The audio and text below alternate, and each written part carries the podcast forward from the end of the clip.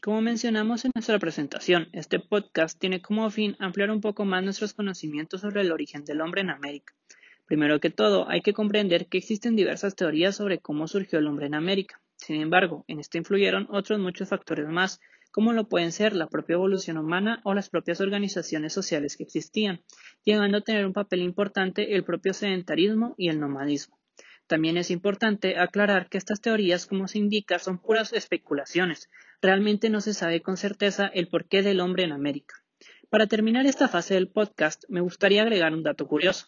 En un principio el humano no tenía pulgares, sin embargo, en la actualidad estos dedos son los que nos dan estabilidad y equilibrio al caminar.